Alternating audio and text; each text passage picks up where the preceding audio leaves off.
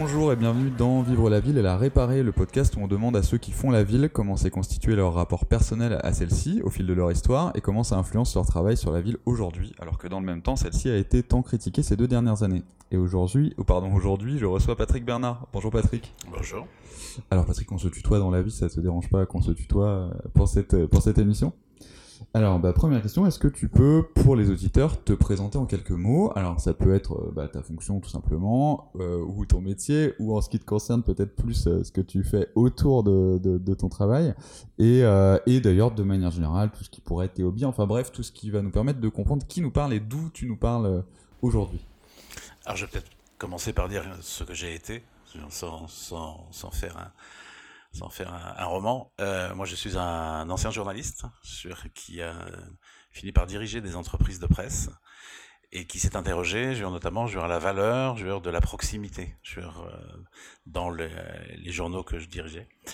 Et euh, ce petit fil rouge, cette, euh, économie immatérielle que représentait la proximité dans les modèles économiques des journaux, je l'ai translaté sur de façon assez naturelle à l'endroit où je vivais dans le 14e arrondissement de Paris, en réfléchissant à de quelle manière on pouvait donner de la valeur à la convivialité, à la capacité sur euh, des liens que nous tissons avec les gens avec qui nous partageons le même territoire de vie. Donc ça, c'est d'où tu es parti? C'est d'où je suis parti. Et, je, et je, suis arrivé effectivement dans cette euh, cette petite république des hypervoisins, je veux dire qui est un morceau de territoire du 14e arrondissement, euh, qui est autodéclaré, hein, bien sûr, qui est constitué de 53 rues, qui fait 70 hectares, habité par 15 000 habitants, euh, et dans lequel il y a seule vocation, enfin, dans ce territoire, nous avons une seule vocation, c'est de transformer des voisins qui disent bonjour cinq fois par jour en hyper voisins qui disent bonjour 50 fois par jour. Alors, vous faites, euh, tu dis c'est un territoire euh, déclaré, vous faites sécession de, du, territoire communal euh, de la République française ou, pas encore? Pas encore tout à fait. Pas encore tout à fait. Je pense que l'objectif n'est pas vraiment là. Je crois que c'était de, dessiner un caractère de jeu, un caractère ludique dans lequel on puisse embarquer euh, dans, dans, ce narratif un maximum de gens. Donc c'est ça, comment dire, cette condition-là a été remplie assez vite et, euh, a été très bien comprise par les habitants. Je, crois que personne ne s'est pris au jeu de cette euh, république autodéterminée. Mais du coup, aujourd'hui, est-ce que c'est, euh, enfin, je sais pas, ton métier à plein temps? Alors, c'est pas un métier parce que dans le mot métier, il y a rémunération et moi, je suis bénévole. Donc, c'est une activité, par contre, à plein temps. Et je crois que on arrive même des fois à être plus actif, euh, genre quand on n'est pas rémunéré que lorsqu'on l'est. En tous les cas, c'est mon cas, c'est le cas précis aujourd'hui. J'ai pas le sentiment d'avoir jamais travaillé autant. Et euh, ouais, voilà. Donc c'est mon, c'est une activité à plein temps, mais c'est pas mon métier euh, aujourd'hui en tous les cas. Euh, alors, bon, on va rentrer dans les justement les, deux premières questions de, de enfin, les deux premières, ouais, la première partie de ce podcast sur la façon dont toi tu t'es euh, construit personnellement dans ton rapport à la ville. Euh, et donc en, deux temps, mais voilà, l'idée c'est d'essayer de, de, retracer un peu ce, ce parcours-là euh, perso, intime, j'ai envie de dire même. Et donc la première question, c'est est-ce que tu peux nous raconter euh, une expérience, a priori de ce podcast, c'est qu'on est plutôt sur des expériences positives, mais ça peut être négative aussi. Une première expérience qui serait pour toi constitutive de ton rapport à la ville, ça peut être dans ton enfance, dans ta prime enfance, ou un peu plus tard, peu importe, mais l'idée c'est voilà, de raconter au travers de ça un tes premiers rapports, euh, relation à la ville, quoi. Qui marqué. moi j'ai vécu euh, j'ai toujours vécu en milieu urbain. Sur, j'ai vécu à Rennes, donc j'ai grandi à Rennes. Euh, je n'ai connu la campagne et ses charmes que beaucoup plus tard, quand j'étais euh, en activité, quand j'étais journaliste en fait. Euh, mais sinon, j'ai toujours vécu effectivement au milieu urbain. Je me suis jamais posé de questions euh, existentielles sur l'environnement qui m'entourait. Je ne sais pas dire que j'habitais une ville ou que j'habitais pas une ville. C'est pas une question effectivement qui m'a turlupiné comme ça. C'était pour moi naturel. J'habitais surtout un immeuble, une cour d'immeuble, euh, des, des, lieux que je partageais alors, quand, j'étais enfant avec euh, avec des amis, mais euh, mais la topologie et le type effectivement genre de lieu genre, dans lequel je, je résidais m'a m'a jamais vraiment questionné. Donc, je suis je suis pas urbaniste dans l'âme du tout. Alors c'est vrai, mais enfin je sais pas si c'est vrai. En tout cas, j'entends ce que tu me dis. Mais ma question c'est, tu vois, une expérience presque sensorielle, quelque chose de l'ordre de l'émotion qui serait, tu vois, ça peut même être quand tu étais en voyage et pas forcément de façon si ancienne, hein, mais tu vois, quelque chose, une émotion qui serait liée à la ville dans ton, euh, dans ton histoire, euh, quelque chose qui te vient comme ça. Euh, tu dis ah oui il y avait ça quand j'étais gosse ou tu vois. Je, je je vais pas en fabriquer effectivement. je, je c'est ce type d'introspection genre que j'ai pas qui me vient pas spontanément mais mais il est possible que allonger 5 ans sur un canapé ça puisse venir.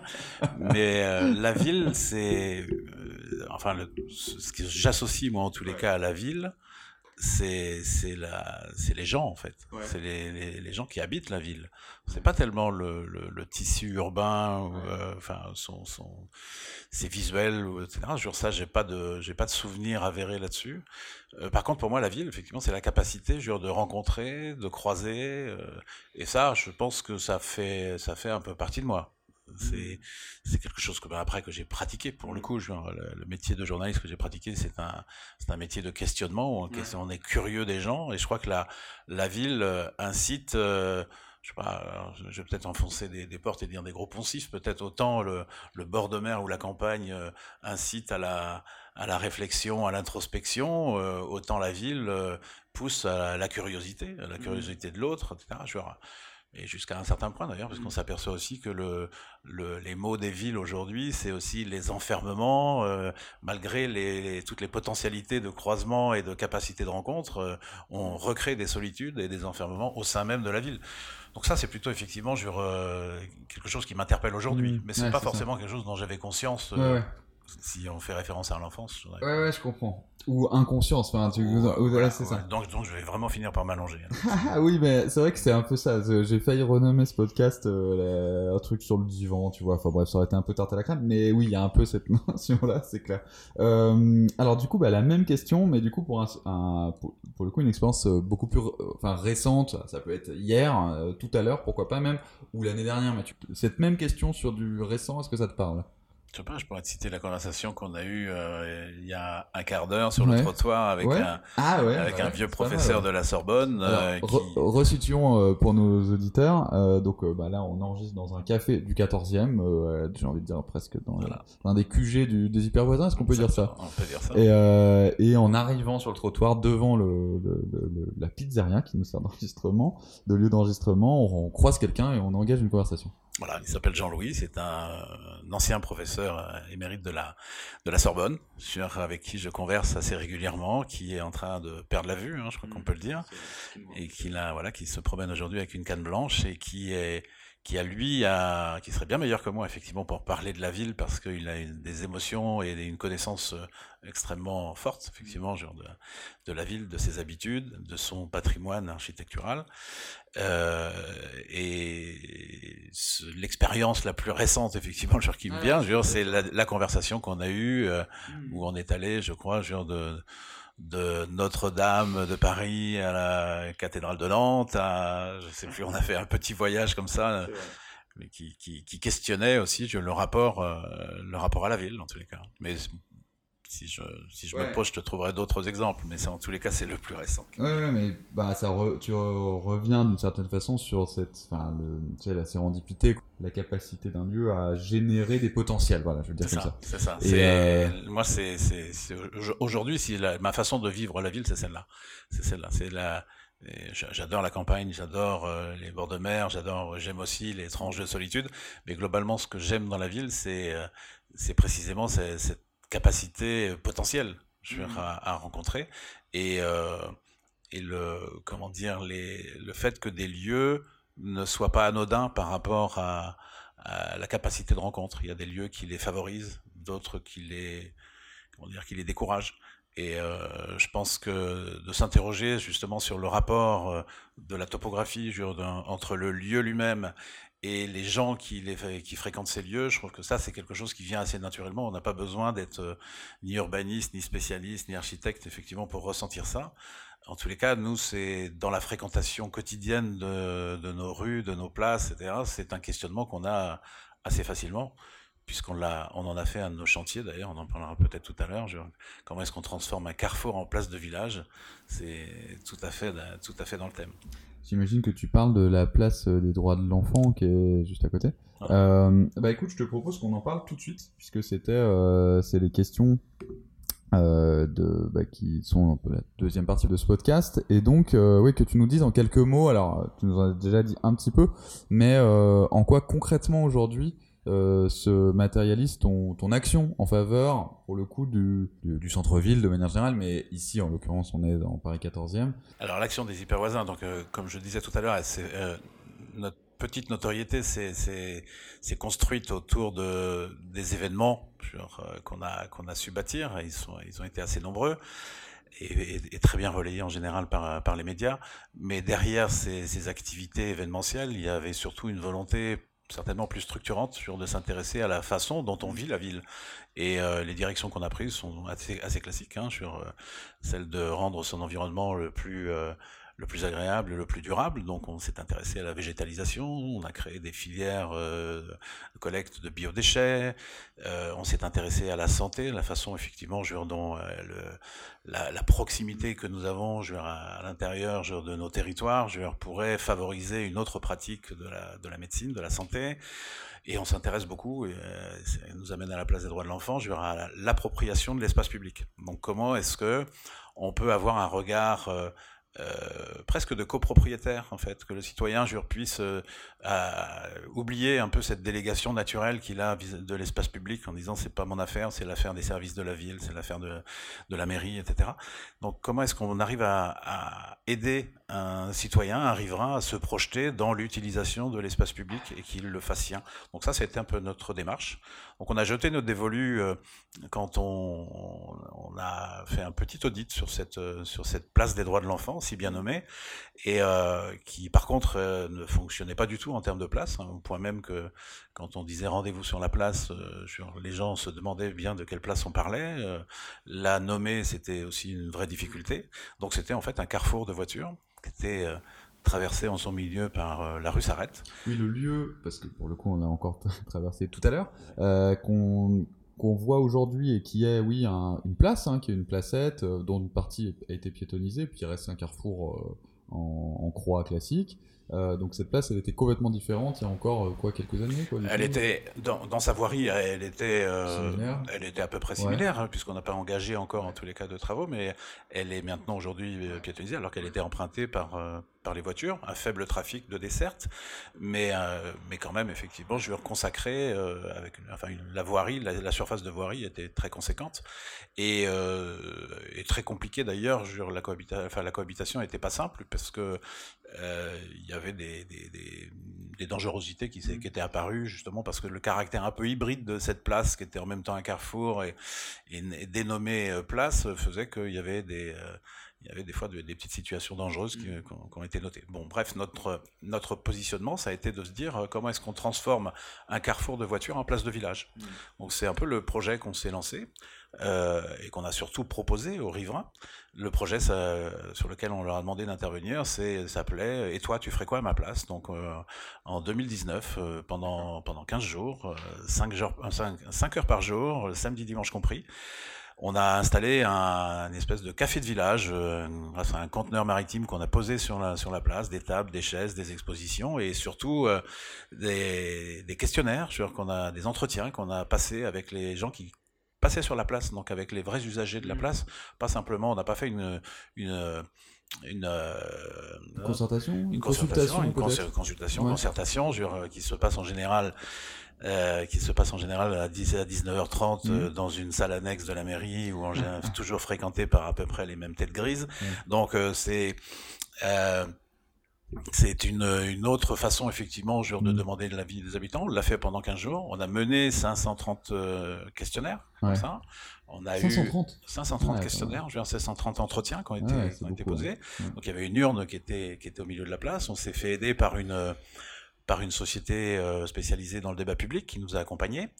Et euh, état d'esprit pour ne pas les pas les nommer. Et euh, à l'issue de cette concertation genre de, donc de ces 15 jours passés euh, on a recueilli effectivement jure un, un accueil extrêmement favorable à notre volonté jure de modifier la place de la changer de la transformer en place de village Alors, ça, c'était à votre propre initiative. Vous avez demandé à des gens, euh, comment ça s'est passé? Parce que, par exemple, moi, en tant que concepteur, je fais ce genre de choses aussi. Mais on est mandaté par la ville locale, tout ça. Comment, comment vous avez fait euh, aux hyper voisins? C'était. Euh, Alors, on a un petit peu l'habitude de faire toutes les choses à l'envers. Donc, effectivement, on n'a pas été mandaté par personne. On s'est auto-mandaté. On a été frappé, effectivement, à la porte de la ville de Paris. Ouais.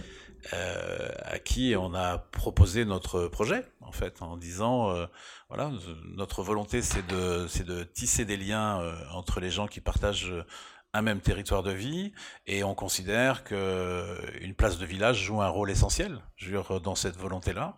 Et donc la volonté de transformer cette, cette place dédiée à la voiture en une place avec un emploi du temps du lundi matin au dimanche soir entièrement consacré euh, au tissage de liens entre les gens. Mmh. Ça nous semblait effectivement être un projet qui pouvait être soutenu par, euh, par la ville de Paris. Donc on l'a soumis. Euh, on, l'a fait de façon certes un peu comment dire, atypique, puisque on n'est pas simplement venu avec une idée, on a préalablement euh, mobilisé les compétences du quartier, donc on a fait travailler des architectes, des urbanistes, des bénévoles, des, pardon, des, des urbanistes, des paysagistes euh, qui ont travaillé bénévolement. Euh, et on a dessiné euh, sur la base du cadastre. C'est euh, collègues qui cassent le marché, c'est un voilà. Et donc on a on a présenté à la ville de Paris sur bah, un ensemble qu'on a redessiné en 3D comme ça, sur, tout en animation. On s'était fait un petit peu plaisir pour montrer le visage que pouvait avoir cette cette place, un visage complètement différent, beaucoup plus végétalisé, beaucoup beaucoup plus animé, beaucoup plus accueillant. Et, et, sur la base de cette présentation, on a été suivi par la ville de Paris euh, et on a travaillé ensemble avec les services euh, pour bâtir, euh, bah, chiffrer déjà hein, l'ensemble des, travaux qui auraient nécessité effectivement cette transformation et de se répartir les rôles dans une espèce de, de co-maîtrise d'ouvrage en fait, dans lequel les, citoyens jouaient un rôle assez atypique parce que c'est pas habituel et on s'en est aperçu par la suite hein, d'ailleurs hein, que c'était les cadres juridiques ne sont pas très favorables à ce que les citoyens interviennent dans les maîtrises d'ouvrage parce que c'est pas prévu, c'est pas comme ça. Et euh, mais c'était euh, le but de cette expérimentation justement. Donc euh, donc on a c'était à l'issue de en 2019, il y a eu un vote au Conseil de Paris qui a attribué une, une subvention d'investissement à la à l'association pour justement assurer cette maîtrise d'ouvrage citoyenne et, d'assumer une partie des frais sur, de, de ce chantier. Et, et, donc à l'issue effectivement de, de, de, ce vote, ben, il s'est passé effectivement cette, cette crise sanitaire qui nous a qui, qui, a bouleversé un petit peu tous les calendriers. Et aujourd'hui, pour faire court, on est aujourd'hui dans euh, une maîtrise euh, d'usage en fait, où on est en train de tester les différentes activités, je veux dire, qui peuvent euh, se produire sur sur cette place revisitée. Euh, dans laquelle euh, la rue s'arrête euh, a été transformée en rue qui s'arrête. Donc la, la, pièce, la, la, place maintenant est entièrement dédiée aux piétons. Mmh. Et on expérimente différentes activités, genre du lundi matin, dimanche soir, comme ça pour voir ce qui marche, ce qui marche moins bien, ce qui marche pas du tout. La dernière en date, là, c'était euh, c'était il y a dix jours. On a dédié la place en fait à une sensibilisation au handicap. Ah Donc comment est-ce que on questionne nos, euh, nos, voisins qui traversent la place euh, sur euh, la façon dont ils envisagent les, handicaps quand on conçoit un nouveau lieu, une nouvelle place de village comme la nôtre. Donc avec l'aide d'associations spécialisées, chacun été amené à faire des parcours, traverser la place avec lunettes noires et canne blanches, de faire des parcours avec de gestes quotidiens avec un fauteuil roulant. Voilà, puis on a expérimenté pas mal de choses, toujours sur un cadre plutôt ludique. Hein, il n'était pas question effectivement de culpabiliser qui que ce soit, mais plutôt de, se rendre compte tout simplement que la ville est partagée par, euh, par des gens qui ont euh, des, capacités différentes, effectivement, pour l'appréhender. Euh, moi, la question que je me, je me posais, c'était est-ce que, euh, est-ce que ce que, ce que vous faites participe à, entre autres, générer plus de discussions? Enfin, tu vois, c'est ce qui revenait un peu dans ce que tu disais dans, les, enfin, dans les premières questions, mais de manière générale, il y a un, est-ce que tu es euh, comment pas satisfait, mais presque, tu vois, de, ça, de, des actions de l'association de ce point de vue-là, c'est-à-dire de, leur capacité, voilà, j'arrive au, bout de ma question, euh, de, la capacité de vos actions à générer euh, des contacts entre, euh, entre les, les, les, les, voisins, quoi. Bah, S'il y a une, euh, une façon extrêmement imagée, je veux dire, de, de mesurer l'impact sur le travail qu'on a produit depuis cinq ans, oui, je peux le résumer d'une façon très simple. Effectivement, c'est on se fait on se fait enguirlander assez régulièrement genre, par nos voisins qui nous disent, j'ouvre les guillemets, avant les hyper voisins, on mettait 15 minutes pour faire nos courses, maintenant on met une heure. Parce qu'on discute. Parce qu'on discute. Ah parce qu'on discute, parce qu'on se croise, parce que, etc. Donc c'est un reproche, euh, comment dire, accompagné en général, euh, voilà, accompagné d'un sourire. Je crois qu'il y a une, une vraie appréciation effectivement de cette, de cette modification. Donc euh, c'était c'était à l'origine de notre action, hein, de toute façon. la capacité, la discussion, c'est une, une forme d'expression de la convivialité, mais c'est pas, c'est loin d'être la seule. Et il y a des la convivialité intègre des, des liens beaucoup plus faibles jure que la conversation, jure mais qui, qui ont le droit de citer, c'est le cas de le dire. Et donc c'était notre... quoi par exemple? bah, La capacité tout simplement de reconnaître euh, ah quelqu'un euh, à qui euh, que l'on croise peut-être trois fois par semaine, genre dont on connaît pas le prénom, comment dire, de, de, faire en sorte effectivement de mettre en relation des gens qui partagent un même territoire de vie. Euh, et la mise en relation, elle, est, euh, elle peut se faire de façon euh, très peu exigeante. Très peu exigeante. On n'est pas obligé de se fabriquer des amis, c'est un, c'est pas du tout le sujet. mais la capacité simplement, genre de d'aller un petit peu plus loin quand la personne que l'on croise, effectivement, genre depuis 10 ans, 15 ans, sans savoir son prénom et de s'interroger sur quels sont les process, quels quelle est l'ingénierie sociale qui nous permettrait d'aller un petit peu plus avant, effectivement, pour que cette personne figure un petit peu plus euh, profondément dans notre carte mentale, euh, bah, je crois que ça, c'est, l'expression un peu de notre, de notre utilité sur le terrain. C'est de voir comment est-ce que. Je, jargonne là. Hein.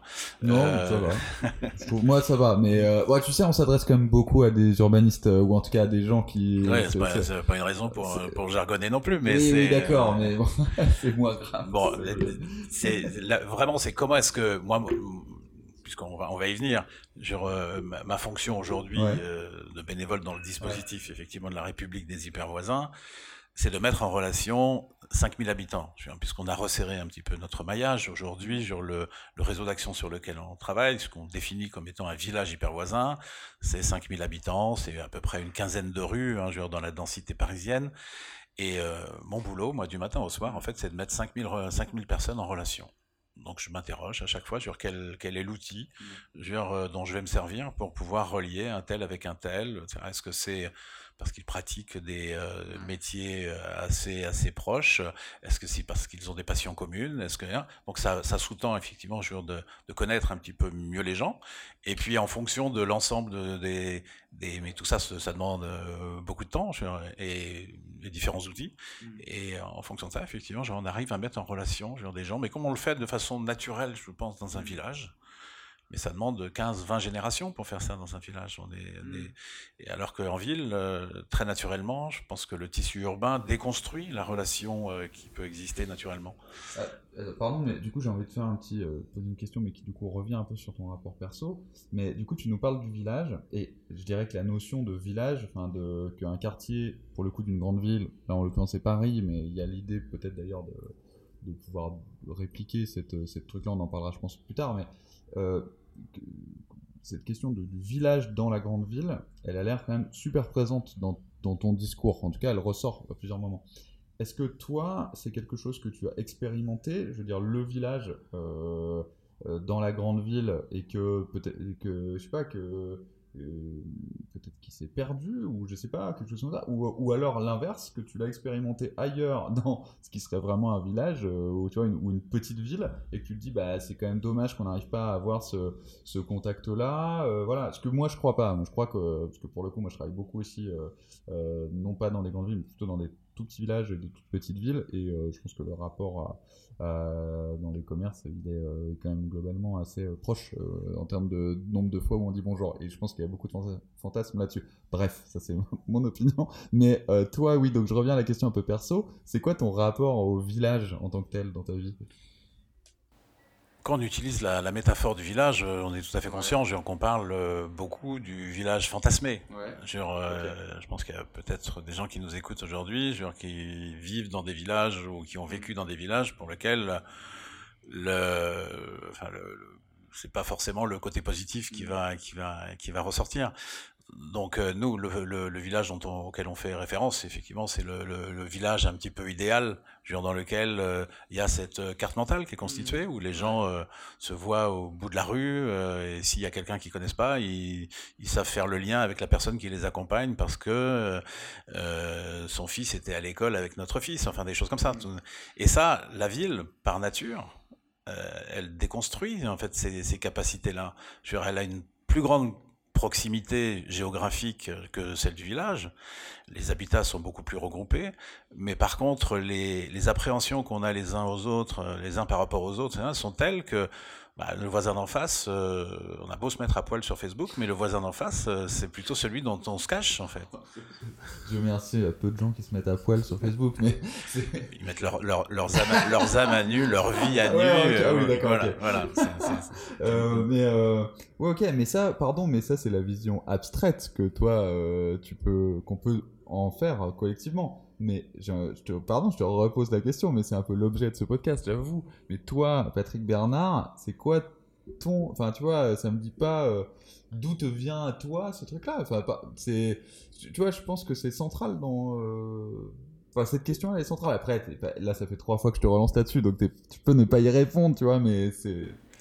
Alors j'ai pas de j'ai pas de Madeleine de Proust, hein. j'ai pas de j'ai pas de enfin, comme comme beaucoup de gens, j'ai des grands-parents qui habitaient la campagne. Non mais je sais pas, j'ai pas eu ce rapport effectivement au village qui m'aurait marqué et qui conduirait ma vie depuis depuis tout ça.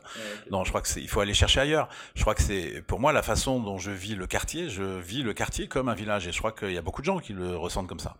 Alors c'est pas vrai pour tous les quartiers, c'est avec des des intensités différentes, mais quand on réside suffisamment longtemps dans un quartier, notamment dans une ville comme Paris, on sent bien qu'il y a une dimension de village qui est jamais très éloignée. Ce qui se passe par contre, c'est que cette dimension de village, elle est un petit peu enterrée. Je une petite couche sédimentaire, je veux dire, qui est faite de, qui est faite de, peur, d'appréhension, qui est faite de peur de l'autre, qui est faite euh, de, bah, du, peu de disponibilité qu'on a pour les autres aussi. Hein, veux le, tous les temps qu'on passe dans les transports, bah, on les passe pas effectivement dans les, relations sociales avec nos voisins. Donc tout ça fait effectivement, je veux que pour arriver à faire euh, euh, ressortir le village sous la ville, eh bien il faut, il faut travailler il faut travailler. Ça se fait pas naturellement. Mm. Au contraire, ce qui se fait naturellement, c'est la sédimentation euh, urbaine, je veux dire, qui vient un peu emprisonner je les capacités d'interrelation entre les gens. Donc, il faut imaginer des process. Et, c'est tout notre travail aujourd'hui, en fait, après avoir euh, s'être fait connaître par euh, des animations diverses et variées. L'idée, c'est plutôt maintenant de réfléchir à l'ingénierie sociale, qui nous permettrait effectivement de faire ressortir le village sous la ville. Donc, quels sont les dispositifs qu'il faut inventer, qu'il faut euh, euh, rendre, euh, de ritualiser presque, pour que les relations entre les gens deviennent complètement différentes et surtout aspirent à une positivité pour appréhender ce qu'on a en commun, notre espace public notamment. vous avez des projets, je crois, de. Enfin, puisque je crois, je peux faire semblant, il y a un projet d'école euh, pour justement répliquer le modèle. Euh, je sais pas si on peut appeler ça un modèle. Enfin voilà. Est-ce que tu veux nous parler de ça euh, dans ce que vous faites aujourd'hui? Oui, parce que maintenant, depuis depuis cinq ans, plutôt que de rester dans des cadres juridiques, appelons ça une aventure. On a lancé cette petite aventure de la République des hyper voisins. On s'est aperçu de certaines choses, sans faire de mesures de l'impact extrêmement sourcées, etc. On s'aperçoit que le le, le, territoire change, que les habitants changent et qu'ils apprécient effectivement sur l'ensemble des dispositifs qu'on a mis en place. Comment Est-ce que vous avez des chiffres Enfin non, justement, tu viens de le dire, il n'y en a pas, mais est-ce que ça serait pas intéressant d'avoir justement un chiffrage Tu vois, me... c'était ce que je me disais tout à l'heure quand tu parlais justement de, une objectivation de la convivialité quoi.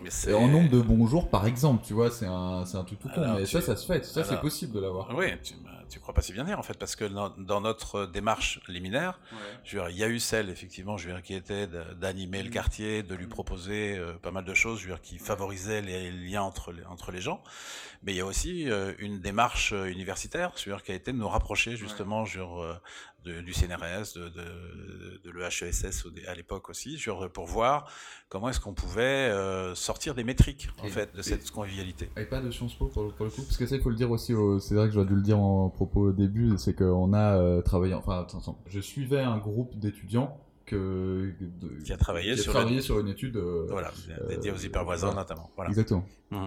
Pour Sciences Po, bref. Voilà, non, oui, donc, alors pas, pas Sciences Po à l'époque, parce que c'était plus, on était plus sur le domaine de la recherche. L'idée, c'était de, de, de construire en fait un indicateur de la convivialité. Mhm. De se dire, euh, cette convivialité, jure, euh, on la ressent de toute façon dans notre corps. Jure, quand, quand on visite un quartier, jure, euh, on ressent si le quartier il est convivial, il n'est pas mmh. convivial. Alors c'est fait de quoi? Bah, C'est fait, je sais pas moi, de, de, de critères peut-être un peu urbanistiques, euh, que sont l'étroitesse de la rue, euh, mais aussi de choses euh, comment dire, beaucoup plus triviales et plus sociales, que sont le nombre de sourires qu'on va croiser, si la, le, les commerçants qu'on croise sont plus avenants que les autres, etc. etc. Et c'est l'amalgame un petit peu de l'ensemble de ces, de ces critères très disparates les uns les autres quand, qui fait que on, peut décréter que ce quartier est convivial ou l'est euh, ou l'est moins. Donc pourquoi pas, euh, comment dire, imaginer une forme de batterie de l'ensemble de ces euh, de ces de ces indicateurs pluridisciplinaires, enfin de ces indicateurs très très différents les uns des autres, mais les les agréger entre eux et puis de bâtir un indicateur de la convivialité, mmh. ce qui nous aiderait beaucoup parce que ça fait peur comme ça, il faut le dire quand même. C'est pas, très sexy. Il y a, un truc un peu technocratique, c'est la technocratisation de la convivialité, donc ça fait un peu peur, mais du coup je te laisse continuer. On a, on a fait même pire parce qu'on y reviendra puisqu'on a, on a, on a conclu sur euh, notre année d'études avec les étudiants bah, de Sciences Po sur la professionnalisation de la convivialité. Mais euh, oui, c'est vrai que la, la, sémantique, elle n'est pas, elle est pas d'une poésie folle, euh, mais néanmoins c'est utile, et puisque ça, ça reflète aussi la réalité. Sur euh, quand quand on invite des gens dans notre quartier qui ne connaissent pas, euh, qu'est-ce qu'ils disent? Ah, c'est sympa chez toi, c'est super sympa, etc. Bon, c'est quoi? C'est l'expression finalement d'un ressenti extérieur qui peut être euh, assimilé à euh, justement cette capacité d'interaction que, que, peuvent avoir les gens entre eux. C'est un peu ça qui peut s'exprimer. Donc, euh, puis on le dit assez facilement aussi à Paris. Euh, tiens, moi j'habite, c'est comme un village. C'est une mm. expression qu'on qu'on qu'on entend très souvent. Hein. Puis c'est historiquement une, euh, un assemblage de villages à Paris. Donc, oui, bien sûr, bien sûr. Après, c'est ce qu'il en reste. C'est ça la vraie question. c'est ce qu'il en reste aujourd'hui. Et comment est-ce qu'on réveille tout ça? Parce que l'idée n'est pas de forcément de créer ex nihilo. Mm. C'est plutôt de réveiller les choses effectivement qui existaient avant. Donc avec quel dispositif? C'est ça notre notre parcours, notre motivation, euh, c'est celle-là. Qu'est-ce qui, pour aujourd'hui, constituerait euh, pour toi des freins à euh, justement bah, aux actions que vous essayez de mettre en place de manière générale? Alors il y, a des, il y a des freins et il y a des accélérateurs qui sont qui n'existent pas encore et qu'il faudrait imaginer. S'agissant des freins, ce, au quotidien, ce qu'on a constaté, je veux dire, quand on essaye de, de, mettre le citoyen en lieu et place d'acteur de, de, sa ville, on s'aperçoit que le cadre existant n'est pas n'est pas facilitant. On va dire même qu'il est même euh, plutôt euh, il est plutôt décourageant. Euh, quand on travaille avec les services de la ville aujourd'hui et qu'on parle de maîtrise d'ouvrage citoyenne, on est dans un no man's land juridique total. Euh, euh, les confins, ça s'appelle marché public, euh, ça s'appelle délégation de services, etc., etc. Donc c'est c'est extrêmement compliqué de se frayer un chemin légal, juridique, pour aboutir à des process qui bah, qui, pourraient être répliqués, etc. Donc ça, je pense que ça, c'est une vraie direction sur laquelle il faut travailler. Il y a plein de gens qui travaillent aujourd'hui là-dessus. Ça nécessite deux choses. C'est de favoriser l'émergence de l'action citoyenne et de pas de l'encadrer, surtout pas, mais je, en tous les cas de lui donner les outils pour pouvoir, euh, pour pouvoir mieux s'implémenter. Et de l'autre côté, ça nécessite aussi une transformation euh, du public. Je mmh. pense que les collectivités, les services doivent faire leur part de chemin. Donc je crois qu'il y a beaucoup de, de, de travail qui sont faits aujourd'hui, euh, de, de, travaux qui sont faits et d'études qui sont menées sur par des, je pense à la 27e région notamment, je vois qui travaille beaucoup sur ce sujet et, euh, et, ça me paraît être une voie extrêmement intéressante parce que ce qu'on peut produire comme intelligence sur quand on met en relation des services avec des habitants pour peu que les soient un petit peu travaillés, mmh. c'est c'est très producteur de richesse, c'est extrêmement intéressant. Donc ça c'est la première chose, c'est peut-être effectivement euh, les freins, c'est euh, euh, rénover, inventer des cadres juridiques dans lesquels l'action citoyenne pourra s'insérer. Donc ça, ça me paraît, ça me paraît essentiel. Il y a un gros travail à faire. Mais il n'est pas si titanesque que ça. Je pense qu'il suffit euh, d'un peu de bonne volonté. Il, y a, il faut renverser quelques tables, hein, je pense. Il faut y avoir une école de droit là, pour de droit, de droit public. Mais je pense, alors nous, euh, on, on, bâtit ça de façon euh, sémantique plus que juridique, on appelle ça la délégation de services publics citoyenne. On pense effectivement que sur le modèle de la DSP, euh, qui sont, enfin donc de délégation. Oui, ça pas encore, enfin, ah, c'est à, construire. Oui, voilà, voilà c'est à construire. Non, il faut hacker la DSP. Il faut, ça.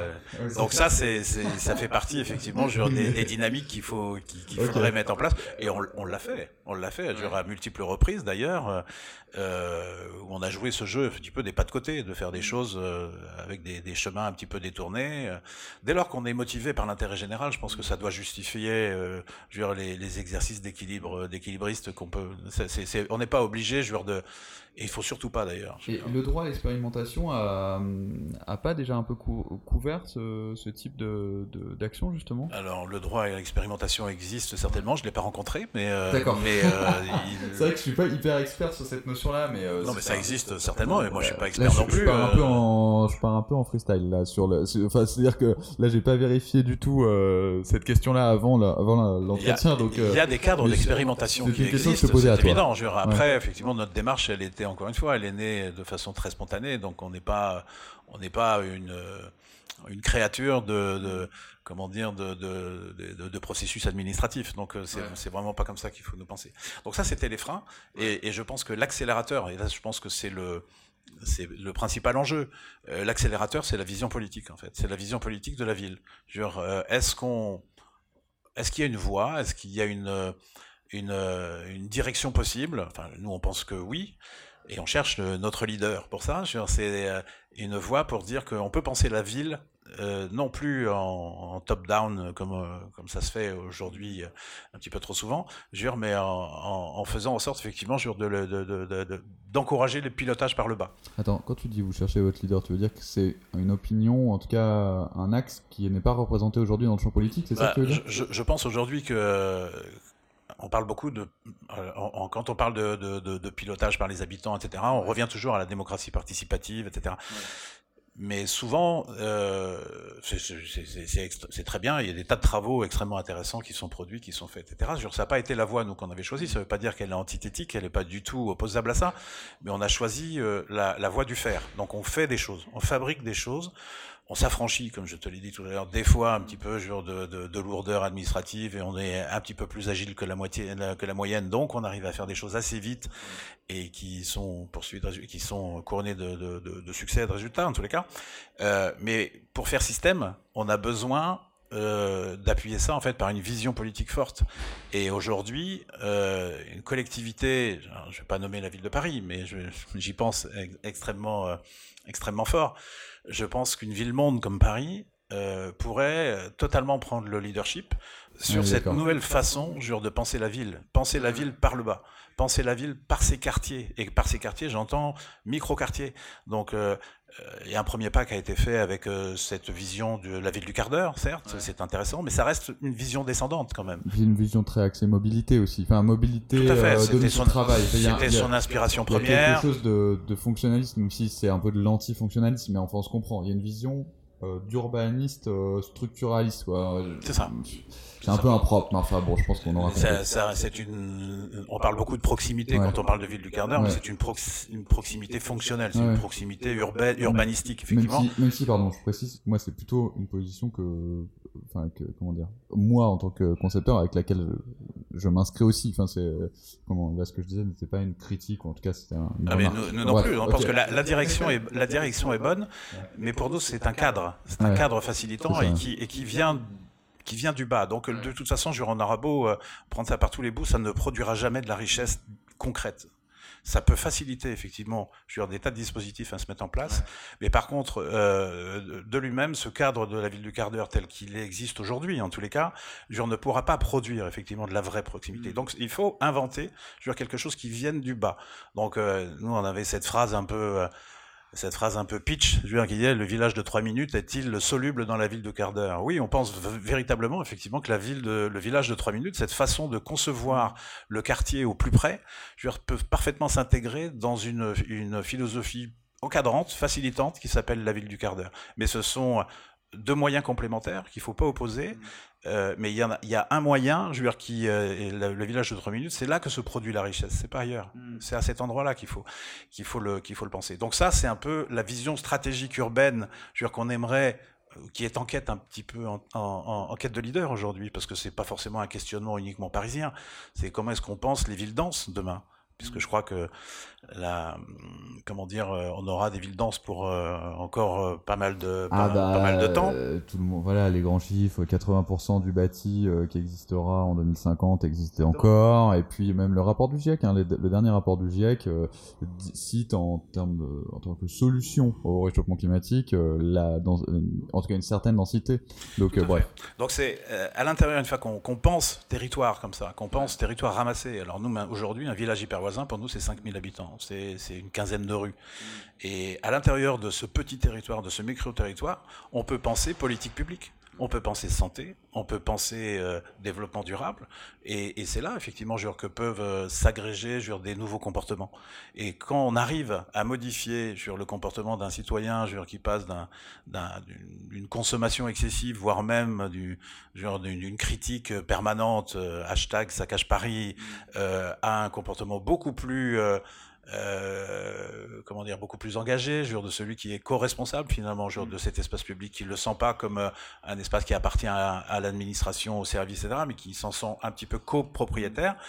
On arrive à des démarches très vertueuses qui, fait que, qui font que les, que les citoyens euh, ainsi rassemblés, reliés entre eux, bah, produisent de la vraie richesse et peuvent être très contributeurs et, à la performance des politiques publiques. On peut moins dépenser, je veux dire, à l'échelle, effectivement, quand on a réussi ces dynamiques-là, on peut effectivement, je veux dire, moins dépenser, euh, je sais pas, en propreté, on peut, en politique de propreté, on peut moins dépenser en sécurité. Il y a des tas de choses vertueuses. C'est aussi un élément extrêmement fort aujourd'hui, une direction, je veux dire, qu'il faudra être capable d'imprimer, qui fait partie de cette stratégie urbaine, c'est la capacité de chiffrer l'ensemble des dépenses évitées qui sont liées à cette modification du comportement du citoyen.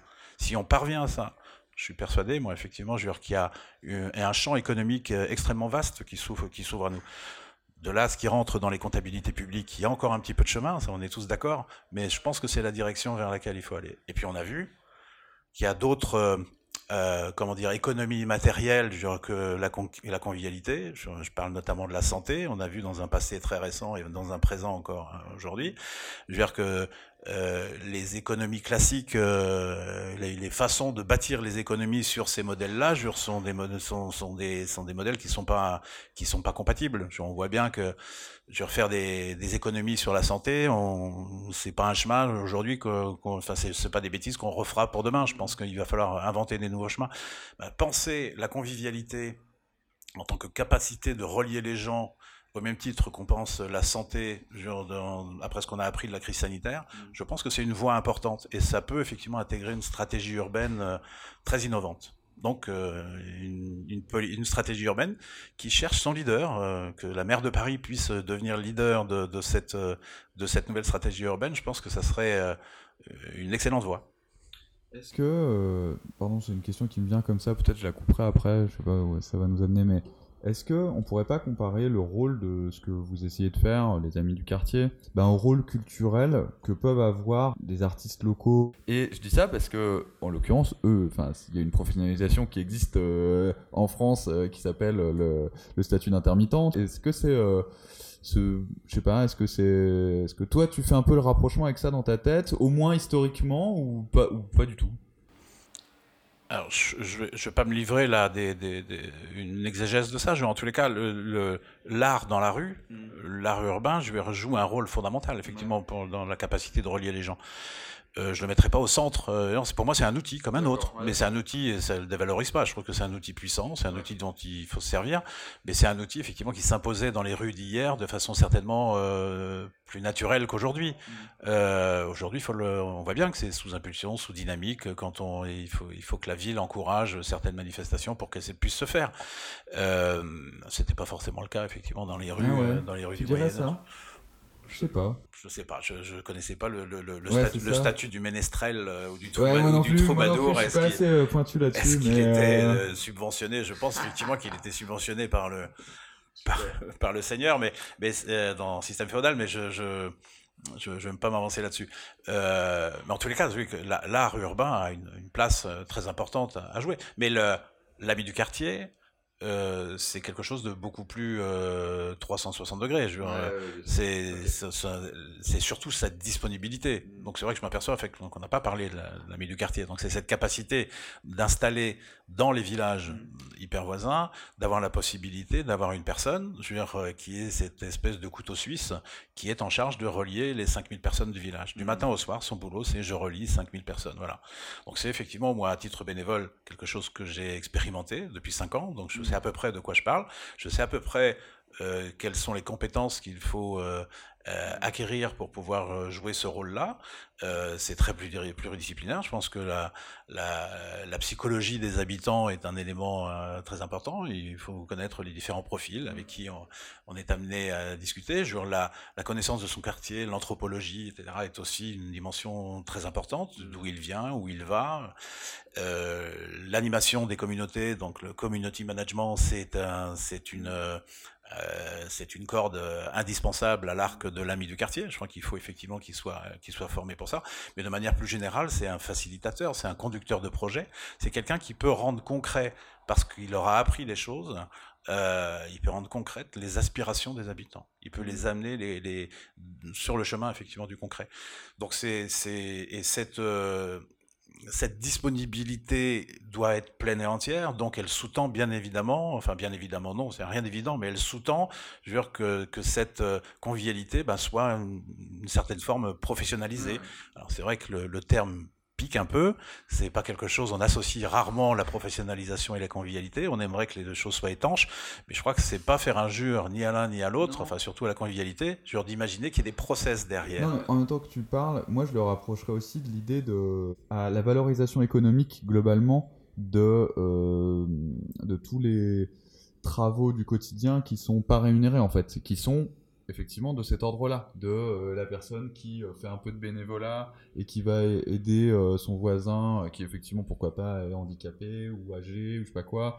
Et voilà. Et en fait tout ça et qui lui donne je sais pas voilà un coup de main pour faire ci pour faire ça ou et, et, en fait tout ça c'est du travail. C'est du travail qui joue un rôle économique dans le dans, dans son contexte certes hyper local mais c'est ça l'économie. Et du coup ce travail là n'est pas rémunéré et donc il y a tout un tas de réflexions au-delà de, encore une fois, de, l'encartage qu'il pourrait y avoir derrière la notion de, en tout cas la, coloration politique qu'il peut y avoir derrière la, notion de, revenu universel. Mais ce travail-là, aujourd'hui, il y a plein de réflexions de tous bords sur comment on fait pour, euh, pour donner une valeur économique à ce travail-là. Est-ce que, est-ce que ça serait pas aussi un, une manière de le voir J'écoute tout faux Oui, oui, non, non, non, non, non, non, il y a effectivement une, il y a des économies qui sont monétisées, il y en a d'autres euh, qui euh, sont euh, immatérielles. Donc, on, en l'occurrence, on fait plus, enfin, mm. tes exemples relevaient plus effectivement des économies immatérielles, je veux dire, qui sont partie constitutive aujourd'hui, genre de la façon de, de enfin, qui, intègrent de, de, manière très générique, je veux dire, mm. l'économie générale. C'est la, force du tissu associatif, par exemple en France, on est, on, est la preuve. Euh, mais c'est c'est vrai que c'est piégeant. Euh, professionnaliser la convivialité, c'est quelque chose effectivement, je qui, ça peut nous amener dans des débats qui sont un peu stériles parce que c'est c'est de la sémantique euh, et s'arrêter simplement sur le sens des mots, c'est pas ce que ça veut dire. C'est simplement que pour faire en sorte effectivement, je veux dire que l'ensemble des dispositifs nécessaires pour briser cette petite couche de, bitume, justement, je veux dire, qui empêche le village de, de revivre sous la ville, mm. Eh bien, ça nécessite une disponibilité pleine et entière. Et la disponibilité pleine et entière, aujourd'hui, elle ne peut pas relever uniquement, dire, de, du bénévolat et du tissu associatif. C'est pas possible. Euh, mais c'est pas antithétique. Hein, je veux dire, il faut pas opposer euh, la pleine disponibilité qui, elle, nécessite une rémunération et le bénévolat et le tissu associatif. tout ça est très complémentaire. Et au contraire, d'ailleurs, la l'action de l'ami du quartier, euh, qui, est une, qui, serait un nouveau, mais qui serait un nouveau métier, je veux dire, euh, doit encourager euh, toutes les formes de bénévolat et doit s'appuyer effectivement sur l'existant. Il ne s'agit pas, surtout pas, surtout pas de les, de, les, opposer. Mais par contre, prendre en considération qu'on a besoin d'organiser cette disponibilité, de la rendre possible, Bah oui, oui, ça, ça s'appelle de la professionnalisation. Et la mmh. professionnalisation, elle amène une réflexion et une, vision politique de la ville qui elle-même débouche sur des moyens nécessaires qu'il faut mobiliser. Donc, euh, donc budget, etc. Mais en face des budgets, il faut mettre effectivement des objectifs. Donc à quoi sert effectivement tout ça? Je veux dire, Quelles sont les, les mesures d'impact qu'on pourrait euh, mettre en place Nous, on est très convaincus que l'ensemble de, de, ces dispositifs, multipliés à l'échelle de 150 villages, puisque c'est l'objectif qu'on se donne. 150 euh, villages dans Paris, du coup. Là, dans Paris, dans 10 ans, voilà, c'est ça.